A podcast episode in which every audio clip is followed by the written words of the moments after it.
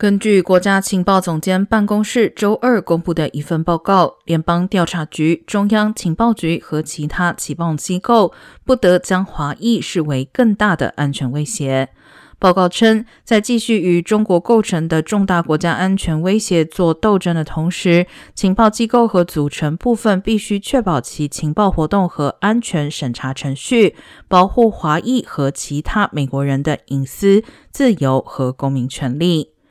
这份二十二页的报告是根据二零二零财年国防授权法案的一项条款要求的。该法案旨在研究情报机构针对中国的行动如何影响华裔的隐私和公民自由。